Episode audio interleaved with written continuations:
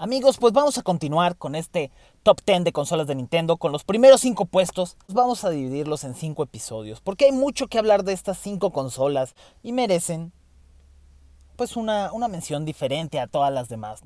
Número 5. Game Boy. Aquí en el Game Boy normalmente se, se, habla de ambos, ¿no? De Game Boy y Game Boy Color, que prácticamente pues fueron uno mismo, la mayoría de sus juegos eran compatibles uno con el otro tanto de adelante para atrás como de atrás para adelante. Bueno, el Game Boy fue una consola que salió en 1989. Fue la sucesora del Game ⁇ Watch, que ya también lo vimos en la lista. El Game Boy, pues, se mantuvo fuerte a pesar de los competidores que tenía. Y los competidores que tenía, pues, eran, eran bastante, bastante fuertes. Por un lado estaba el Game Gear de Sega. Y por el otro lado estaba el Lynx de Atari. Pero a mi parecer, el Game Boy tenía pues dos características que lo sacaron adelante. Número uno es cómo estaba hecho.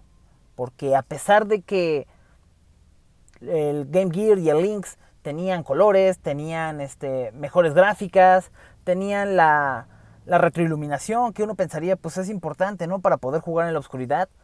Y el Game Boy este, no tenía nada de eso pues se centraron en lo básico. Por ejemplo, la, la, batería.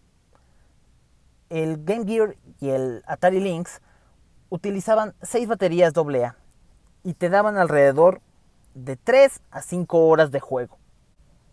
La batería del Game Boy, en cambio, llegaba a durar hasta 30 horas. Entonces, a mi parecer, lo, lo primero que hizo Nintendo bien en este, en este sistema portátil fue que se enfocó en hacerlo realmente portátil. Es decir, no tienes que estar dependiendo de eliminadores de baterías, porque pues 30 horas para cuatro baterías AA está excelente. Y comparando que tus, que tus competidores más cercanos les dura, les dura 5 horas de batería, 6 baterías AA, bueno, pues ya tienes una gran ventaja. Es bastante resistente. Incluso hay un Game Boy que sobrevivió a una guerra y se ve ahí todo quemado y todo feo y aún así sigue funcionando. Entonces la resistencia pues también fue, fue un factor que influyó. Y a pesar de que, por ejemplo, los juegos no eran a color, eran en este como verde, como verde, amarillo, raro, gris, combinado, digo, ni siquiera era en blanco y negro, ¿no? Tenía unos, unos una paleta de colores bastante, bastante extraña. Y aún así logró sobresalir en el mercado porque pues se enfocó en hacer un sistema portátil realmente portátil. Hubo varias reinvenciones del Game Boy. Desde el Game Boy que tenía... El primero, el original, era gris, que era clásico y es, hermoso ese Game Boy. Y después los hicieron de colores, rojo, verde, amarillo, transparente, azul. Eh, también después surgió un Game Boy más pequeño. Al Game Boy original se le conoce como el Game Boy ladrillo. Porque pues sí, tenía forma como de ladrillo, digo, o sea, rectangular. Pero era grandote, era tosco. Aún así era portátil y cabía en tu bolsillo. En ese entonces los pantalones no se usaban tan ajustados. Tuvo una reinvención con el Game Boy Pocket. Y el mismo año que salió el Game Boy Color, también en Japón únicamente, salió el Game Boy Light. Que ya tenía, que ya tenía luz, pero solamente salió en Japón. Eso sí fue una, desgracia. Digo, no sé si lo hubiera podido comprar en ese momento, pues era pequeño y no, no tenía todos los recursos, pero tal vez este, lo pude haber deseado de Navidad o deseado de Reyes, etc. El otro punto que considero fue piedra angular para el éxito de, del Game Boy es el software, los juegos. De inicio, el juego con el que venía empacado marcó a toda una generación, me incluyo en ella. De hecho, yo fui bastante influido por el Game Boy. La, la, este, el juego que traía era Tetris. Tetris que a pesar de ser un juego bastante sencillo era muy adictivo y lo jugaba todo mundo, ¿no? Papás, mamás, hombres y mujeres de negocios, niños, niñas, en fin, todo mundo jugaba Tetris. Fue bastante significativo para mí. Al día de hoy sigo disfrutando jugar Tetris. Y llega a pasar que seguramente a más de uno le ha de haber pasado que cuando juegas mucho Tetris empiezas a pensar en bloques. O si estás haciendo cualquier otra cosa y en tu mente estás pensando en bloques. Yo hasta llegaba a soñar con bloques. Llegué a hacer un muy buen récord. Lo que no me gustaba del cartucho de Tetris del Game Boy es que no tenía memoria y no podías guardar tus récords. Pero bueno, era como que la alternativa de juego portátil, lo podía, lo llevaba la gente en los aviones. Y... De hecho, yo ni siquiera tuve un Game Boy, el Game Boy era y es de mi papá porque lo sigue conservando. Pero él me dejaba jugarlo, me dejaba utilizarlo. De ahí él le encantaba Tetris, de ahí también nació mi amor por Tetris. Y de toda mi familia, o sea, bueno, de, mi papá, mis hermanos, a todos nos encanta Tetris. Puede ser que sea una cosa generacional, ¿no? Porque, por ejemplo, a mis sobrinos no les gusta Tetris. Y tal vez a mí tampoco me hubiera gustado Tetris si no fuera el único juego que teníamos en algún momento para el Game Boy. O sea, era eso o jugar nada. Y bueno, continuando con el software, otro juego que marcó época fue Pokémon. Marcó toda una generación. El juego se estrenó en Japón en 1996, pero se estrenó aquí en, en, América en 1999. Allá se estrenó este, Pokémon con las versiones roja y verde. Aquí en América se estrenó con las versiones roja y azul. Después, debido también a la fama que tuvo el anime, a la fama que tuvo Pokémon como anime, que me encantaba Pokémon y me sigue encantando Pokémon, mm, he dejado de ver un poco el anime. Ahora con Sony Moon lo, volví a ver, ya teniéndolos también en, Netflix. Pueden verlos en Netflix, por cierto. Eh, Pokémon, pues, causó un super fenómeno, a todo el mundo le encantó. Ahí fue cuando se empezó a, a utilizar principalmente el cable Link, el cable que te dejaba intercambiar Pokémon. Y la verdad es que también habla de lo mucho que el Game Boy se mantuvo vigente. Fue un, un juego increíble, me encantó, lo jugué de inicio a fin. No conseguí los 150 Pokémon, es una tristeza. Pero digo, esas versiones marcaron, marcaron una generación.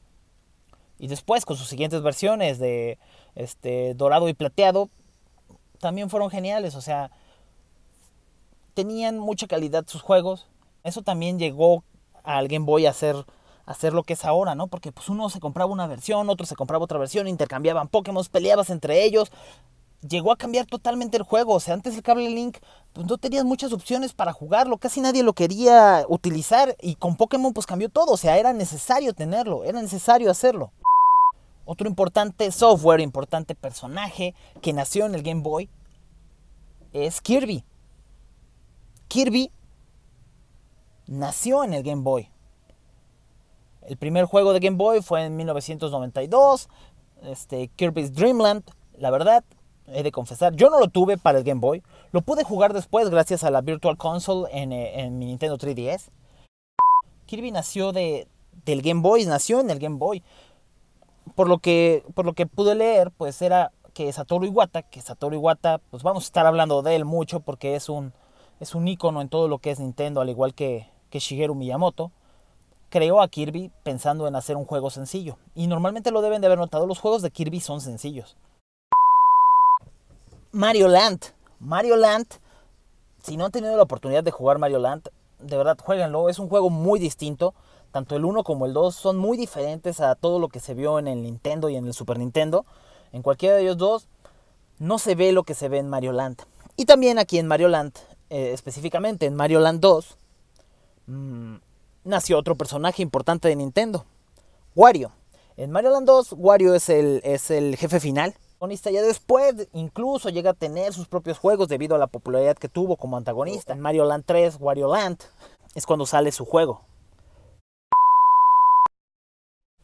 Como podemos ver, pues el software en el Game Boy pues fue bastante importante para la creación de series, para la creación de personajes, digo, desde Pokémon y Kirby, este, personajes como Wario. En esta parte de Game Boy se engloba también al Game Boy Color, porque en realidad el Game Boy Color mm, ni siquiera fue una, una, consola que estuviera planeada. De hecho, el siguiente paso después del Game Boy iba a ser el Game Boy Advance, pero tuvieron complicaciones con su lanzamiento, con su, con su desarrollo, y decidieron sacar el Game Boy Color, que es la sucesora directa del, del Game Boy. Aquí también pues hubo, hubo grandes, grandes software, como les decía, Pokémon tuvo sus segundas versiones, oro y plata.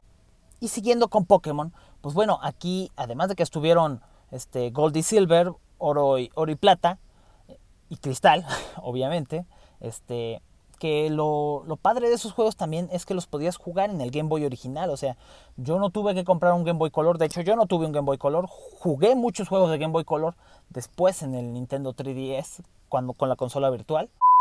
Otra de las, de, las, de las variantes que hubo aquí con Pokémon fue Pokémon Pinball. Fue la primera vez que salió Pokémon Pinball y Pokémon Pinball me gustaba mucho. Y aquí también salió una versión que, rayos, para su momento recuerdo que me gustó, pero hace poco la, quise volver a jugar. Este juego sí lo tuve. El Pokémon Trading Card Game versión Game Boy Color. Rayos. En su momento me gustó mucho porque pues no había otra manera, pero ahora ya con, con las versiones para PC y para tablet, pues digo, ya no tiene nada que ver, es muy distinto y se ve totalmente extraño, raro, feo, para no llamarlo de otra manera. Y no se puede jugar tan bien como se juega ahora. Digo, en su momento fue muy bueno. Pokémon Puzzle Challenge, que fue la versión Pocket de Nintendo de Pokémon Puzzle League. Que esos dos juegos me super encantaron, fueron muy buenos. Entonces Pokémon tuvo varias variantes aquí. Pokémon Pinball también regresó para el Game Boy Advance. Pokémon Puzzle League Puzzle Challenge mm, ya no regresó. Se acabó ahí. No han vuelto a sacar juegos. Deberían de, porque Pokémon, porque Puzzle League es un, es un juego increíble, un juego que me encanta. Por ejemplo, Link's Awakening salió desde el Game Boy. La versión definitiva es la versión DX, que es la de Game Boy Color, que trae incluso un nuevo calabozo y es la que más me gusta a mí. Los colores son como muy similares, las paletas se hicieron, las paletas de colores se hicieron similares a lo que se hace en el, en el Super Game Boy, ¿no? Que ya cada juego como que tiene su paleta incluida.